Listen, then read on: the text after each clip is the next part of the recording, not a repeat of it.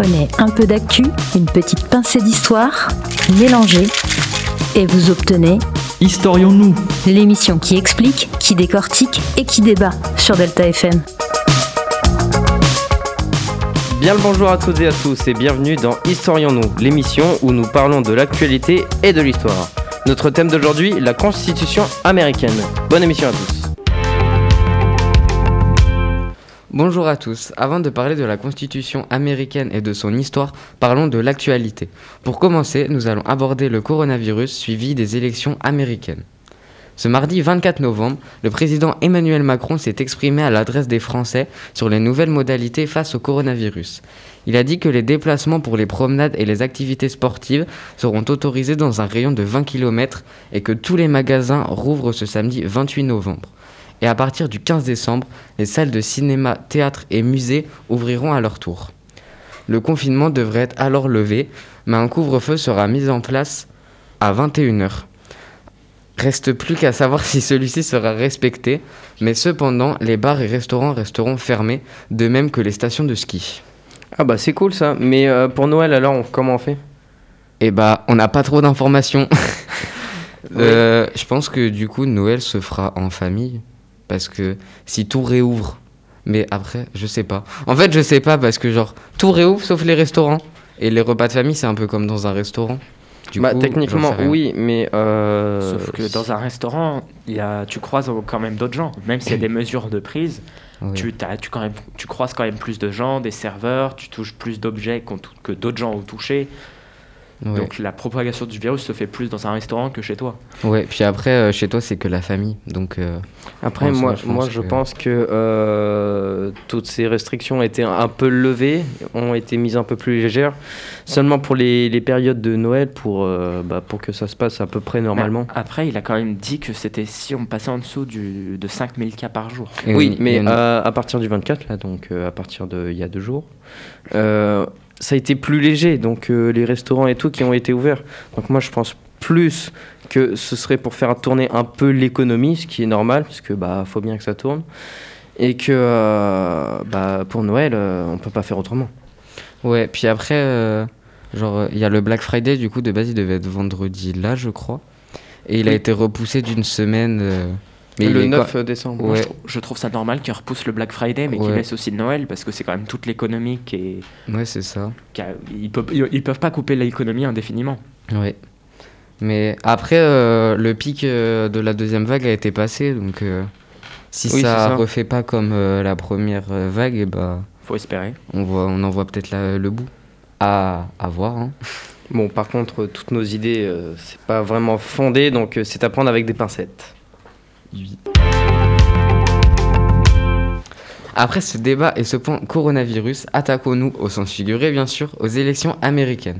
Pour le bonheur d'une majorité et le malheur d'une minorité, c'est Joe Biden et Kamala Harris, la vice-présidente, qui remportent ces élections haut la main, si je puis dire, avec 290 grands électeurs contre 232 pour Donald Trump. Je tiens quand même à signaler que Donald Trump est le seul président à ne pas avoir deux mandats consécutifs depuis 30 ans. Devrait-il remettre sa politique en question? Si vous suivez un peu Joe Biden sur les réseaux, vous auriez pu voir quelques extraits de leurs émotions et de leurs ressentis sur cette victoire. Et là, point important qui fait débat en ce moment sur Twitter tout particulièrement, Joe Biden a-t-il demandé pardon au fils de George Floyd car il regrette car il regrette, excusez-moi, les actes de la police américaine ou l'a-t-il fait pour faire sa pub auprès des médias Voyons voir ce qu'en pensent Nolan et Paul. Alors les garçons, quels sont vos avis? Bah techniquement, euh, moi je pense que j'en pense pas trop parce que ça peut être aussi euh, d'une part euh, pour s'excuser de, de, de ce qui s'est passé en quelque sorte de par la faute de Donald Trump. Et aussi, je pense que c'est également pour euh, faire bah, sa pub, pour, euh, pour dire regardez, je suis gentil. Alors, personnellement, moi je pense que Biden, enfin, je suis quasiment sûr qu'il n'est pas raciste, enfin, pas comme, euh, il n'est pas comme Donald Trump plutôt, mais je pense par contre que cette action est surtout pour se donner une belle image, pour attirer une nouvelle communauté, pour prouver aussi à l'Amérique qu'il n'est pas quelqu'un de méchant, pour montrer que ses actions sont justes et attirer du coup toute la communauté noire ou toutes les communautés qui ont été persécutées aux Amériques. Ce qui a déjà été fait euh, jusqu'à maintenant. Ouais, moi je pense un peu comme Nolan, genre, je pense que c'est un mélange des deux, donc il le pense, enfin, il est, pour moi, il est pas raciste. Donc, euh, genre, il est allé s'excuser parce qu'il le pense vraiment, il est vraiment désolé. Mais je pense que c'est aussi une part euh, pour se faire un peu sa pub et dire Ouais, je suis le gentil, vous avez bien fait de voter pour moi. Bah après, euh, j'ai envie de dire que les, les, comparaisons sont facilement faisables parce qu'au niveau racisme, racisme et tout, euh, euh, Donald Trump est un peu dans les extrêmes. Effectivement, on était sur un bon cas avant, mais bon. À voir après comment ça se passe. Enfin là, pour l'instant, c'est toujours Donald Trump qui est, qui est président jusqu'au. Oui, ça, sent, ça change à partir du 20 janvier. Ouais, 20 janvier, je crois, c'est ça. Donc la tension doit être assez sévère dans la Maison Blanche. Oui, je pense. Bon, après, on sait jamais. Bon, bah je pense que le débat est clos. Et maintenant, euh, une petite pause musicale s'offre à vous. Je vous propose Star Shopping de Lil Peep. A tout de suite.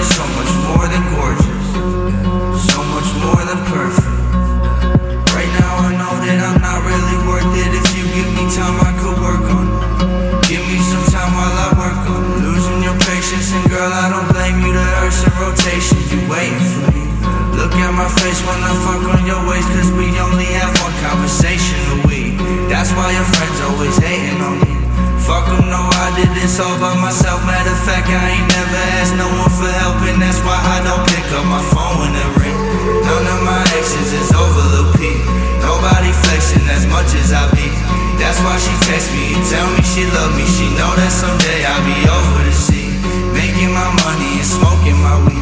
I think it's funny she opened up to me, get comfortable with me. Once I got it coming, I love her, she love me. I know that I'm nothing like someone the family want me to be. If I find a way, would you walk it with me? Look at my face while you talking to me, cause we only have one conversation a week. Can I get one conversation at least? Shout out to everyone making my beats. You helping me preach. This music's the only thing keeping the peace when I fall into pieces. Look at the sky.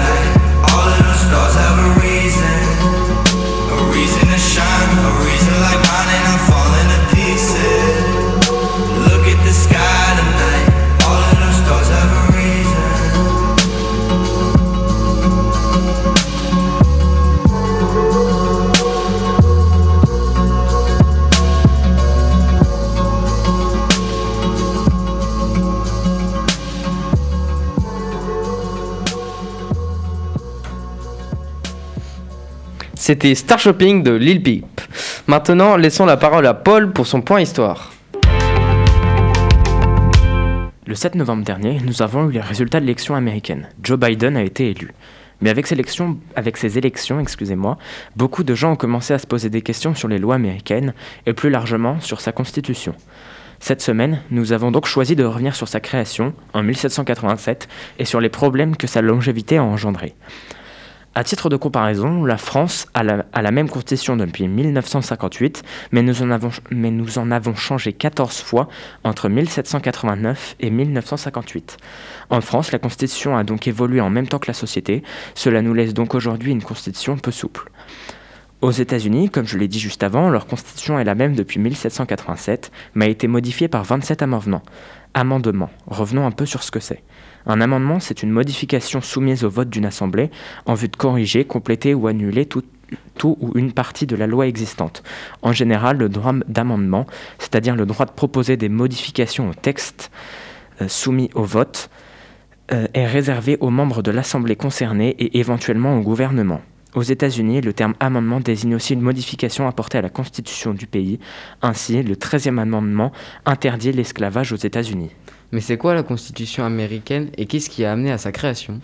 Leur Constitution est, selon ses propres termes, la loi suprême du pays. C'est donc un texte où sont, écrites où sont écrites toutes les lois qui régissent aujourd'hui les USA. Aujourd'hui, ce texte comprend 7 articles et 27 amendements. Pour son histoire, elle remonte à 1750. À partir de 1750, les relations entre les 13 colonies présentes en Amérique du Nord et la Grande-Bretagne se dégradent. Cela est dû au Parlement britannique qui, après la guerre de Sept Ans, a augmenté les impôts des colonies pour rembourser les lourdes dettes de cette guerre. En réaction, de nombreux incidents se produisent. Un congrès continental composé des délégués des colonies se réunit à Philadelphie en 1774. En 1775 éclate la guerre d'indépendance américaine. Le 4 juillet 1770, euh, pardon, le 4 juillet 1776, la déclaration d'indépendance des États-Unis est proclamée et les 13 colonies se déclarent État des États-Unis d'Amérique. Les États-Unis, juste créés, dont se dotent de plusieurs constitutions écrites, c'est en, en 1783 qu'ils sont enfin reconnus sur la scène internationale. Mais les USA portent sortent d'une guerre d'indépendance qui fait plus de 25 000 morts et ils doivent trouver de nouvelles institutions. Dans ces tensions, il semble important et, nécessaire de changer les relations entre les États. Le Congrès propose des articles de, confédération le 15 mars 1777. Il s'agit d'un document servant de première constitution qui garantit une union perpétuelle entre les 13 États fédérés. Ce texte est fortement influencé par une méfiance envers le pouvoir exécutif, mais aussi par une idée principale, celle que la vertu publique est la garante du bien public. Mais ils ont quoi de spécial ces articles de confédération? Cette constitution attribue donc au Congrès le pouvoir exécutif exclusif sur la guerre, les affaires étrangères, la politique monétaire. Mais pour ses ressources fiscales, le Congrès dépend en grande partie du bon vouloir des États. Rien n'est prévu pour le Congrès concernant son autorité et, sa supériorité sur les États. Tant la croyance en la vertu publique est grande, les États ne se privent pas pour rejeter les décisions du Congrès. Le processus de ratification est lent et les articles de la Confédération ne prennent effet que le 1er mars 1781, quand la guerre touche à sa fin. La, victoire décisive est remportée lors de la bataille de Yorktown le 19 octobre de la même année. À l'issue de la guerre, il s'avère vite que les articles de la Confédération fonctionnent mal. Les États sont jaloux de leurs intérêts et de leurs prérogatives. Beaucoup s'endettent en raison de leur effort de guerre. Le Massachusetts, excusez-moi, doit même faire face, pour cette raison, à une rébellion nommée la révolte de Chase. Le Congrès ne parvient donc pas obtenir d'eux des, ressources financières. Les États considèrent alors pour la plupart leur propre constitution et leurs lois comme supérieures aux articles. Les États continuent à garder leur propre papier-monnaie et taxent même les produits venant des autres États américains. Ces, derniers peuvent même signer des accords avec des puissances étrangères. Euh, toute modification de la Constitution requiert l'approbation de tous les États, ce qui semble impossible. Les États eux-mêmes ont des difficultés leurs institutions sont insuffisantes pour préserver l'ordre et la liberté. Ils, ont aussi le plus grand mal à rembourser leurs dettes. Lors de la Convention d'Annapolis, réunie du 11 au 14 septembre 1786 à la demande de la Virginie, ils vont dresser un constat d'échec des articles de la Confédération, notamment pour l'organisation des échanges commerciaux entre les États. Ils prévoient alors une nouvelle assemblée pour 1787. Mais du coup, ils ont fait comment face à cet échec?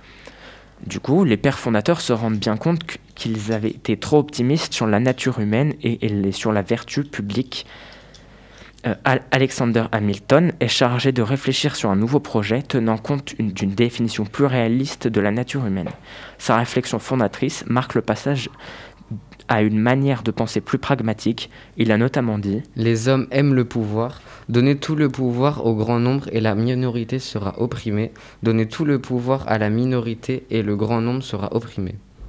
Les Américains, comme tous les hommes, favorisent leur intérêt personnel, souvent confondu avec le bien commun, dont ils passent outre. Cela va alors favoriser les alliances de circonstances et surtout les disputes. Les troubles sont tellement importantes que certains pensent qu'il faut restaurer la, monarchie en Amérique. Mais les pères fondateurs ne veulent pas renoncer, après tous ces sacrifices consentis, à l'idéal de liberté incarné par la République. Ils veulent fonder un nouveau régime qui doit offrir un remède républicain aux maux les plus courants du régime républicain. La, convention, se réunit donc en Philadelphie, en, en Pennsylvanie, le 25 mai 1787. George Washington est élu président de la Convention et James Madison secrétaire par les délégués des sept États présents ce jour-là. Peu de délégués étant alors présents, ces travaux commencent réellement le 28. Les délégués continueront à, arriver dans les jours qui suivent. 12 États sont finalement représentés. L'État de Rhode Island a écrit pour signifier son refus de la Convention confronté à des problèmes internes. Les délégués du Delaware ont un mandat limité qui ne les autorise pas à revenir sur l'égalité de suffrage entre les États. La Convention réunit au total 55 délégués élus par les assemblées des États, du 25 mai au 17 septembre. Le Virginien James Madison est l'homme phare de cette convention. Il est le moteur intellectuel et politique. Le doyen des délégués est Benjamin Franklin. la convention est principalement composée de marchands, d'hommes de loi, de planteurs et d'entrepreneurs en convention navale. Et du coup, ils vont parler de quoi durant cette convention? Beaucoup de questions commencent à se poser, et moult débats ont lieu. La question des, droits des esclaves en fait partie. Ils parviennent à un compromis sur la question. Cinq esclaves ne vaudraient que trois habitants. Quant aux Amérindiens, dont personne ne se souciait, ils comptaient pour zéro. La nature et les droits de l'exécutif et d'autres points sont encore âprement discutés, mais sans, donner lieu au même type de conflit et de blocage entre des camps bien définis. Le projet de constitution est, adopté le 17 septembre 1787 et signé par 39 représentants sur les 42 présents. George Mason, Edmund Randolph et Elbridge Gerry refusent d'apposer leur signature sur le document. Celui-ci fut ensuite transmis au Congrès.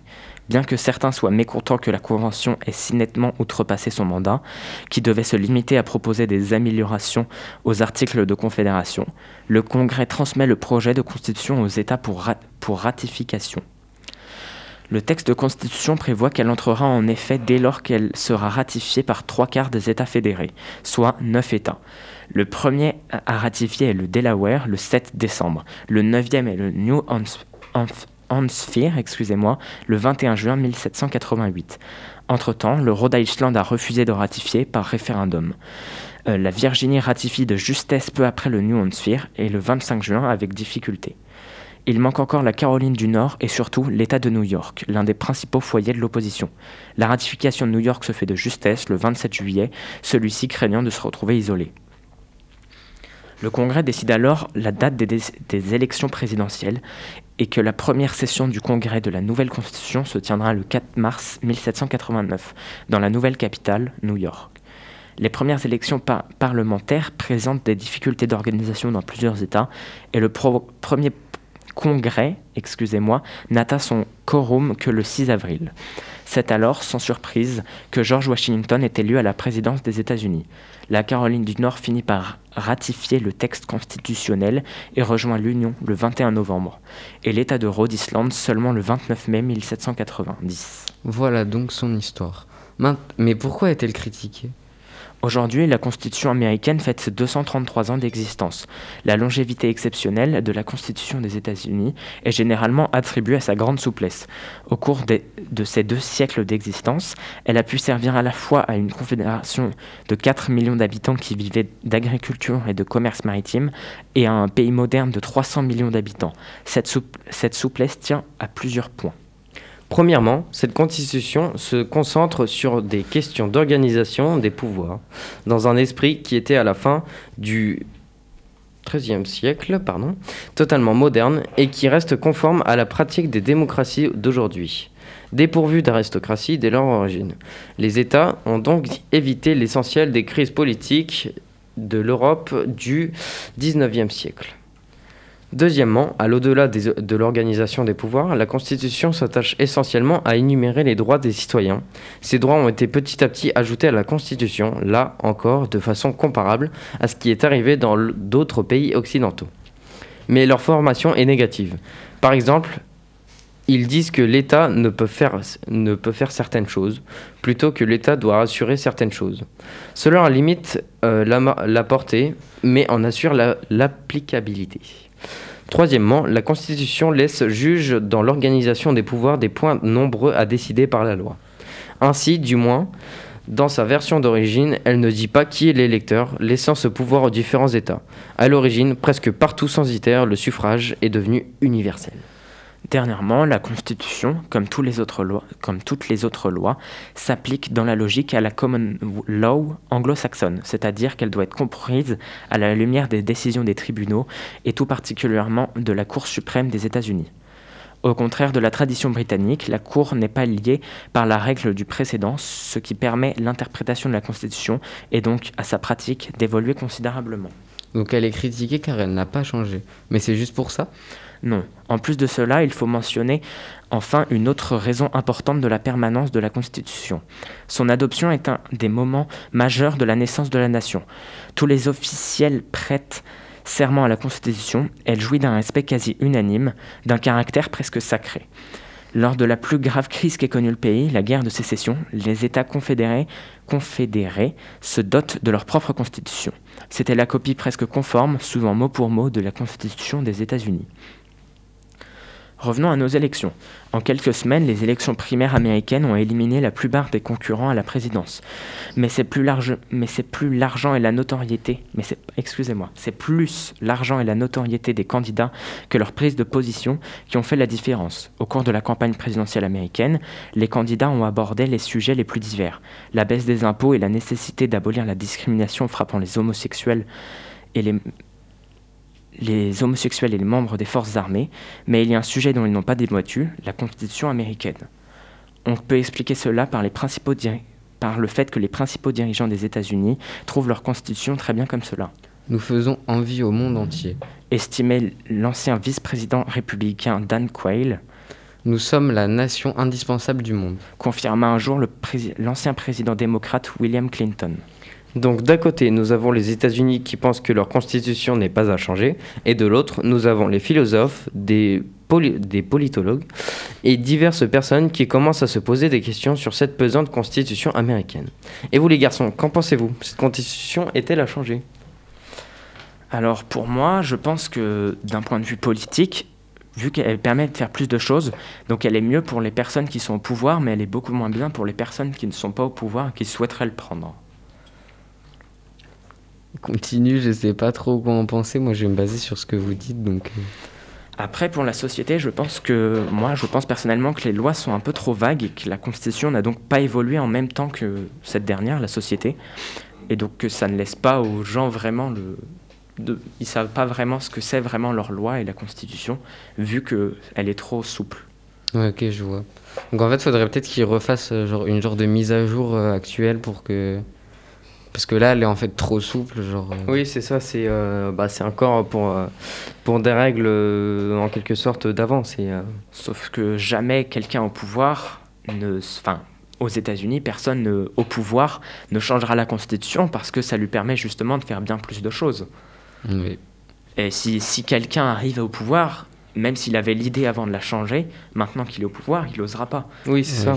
Donc il faudrait qu'elle soit changée, mais comment? Une révolution. non, mais en vrai, ouais, je pense que c'est difficile d'arriver au pouvoir. Et aux États-Unis, en fait, bah, tu as un pouvoir euh, quasiment absolu, en fait. Et de te dire, je vais céder un peu mes pouvoirs au peuple, je pense que c'est. Genre, tu peux te faire cette idée-là en tête en tant que citoyen par exemple ou tant que t'es pas élu mais une fois que t'es es élu et que t'as tout ça qui te tombe dessus je sais pas si c'est oui, très... une fois une fois que t'as tout euh, te dire ouais je vais je vais laisser une part de, de ce que j'ai euh, aux citoyens bah ça doit être un peu un peu compliqué. Ouais voilà. Je pense que c'est difficile de céder tous les pouvoirs euh, au peuple. Enfin pas tous mais une bonne une bonne partie le problème c'est qu'aujourd'hui bah, leurs lois sont trop souples et leur ont permis de faire plein de choses oui oui, même un peu trop parfois. Bah, comme par exemple le port d'armes, peut-être euh, euh, regarder, à, peut-être changer. Euh, parce qu'une guerre civile, ça peut éclater à tout moment, et sachant qu'aux États-Unis, bah, comme tout le monde possède une arme, ça peut être compliqué. Effectivement. Donc c'est sur ces mots que nous vous quittons, et je vous dis à la semaine prochaine. Prenez un peu d'actu, une petite pincée d'histoire, mélangez et vous obtenez Historions-nous L'émission qui explique, qui décortique et qui débat sur Delta FM.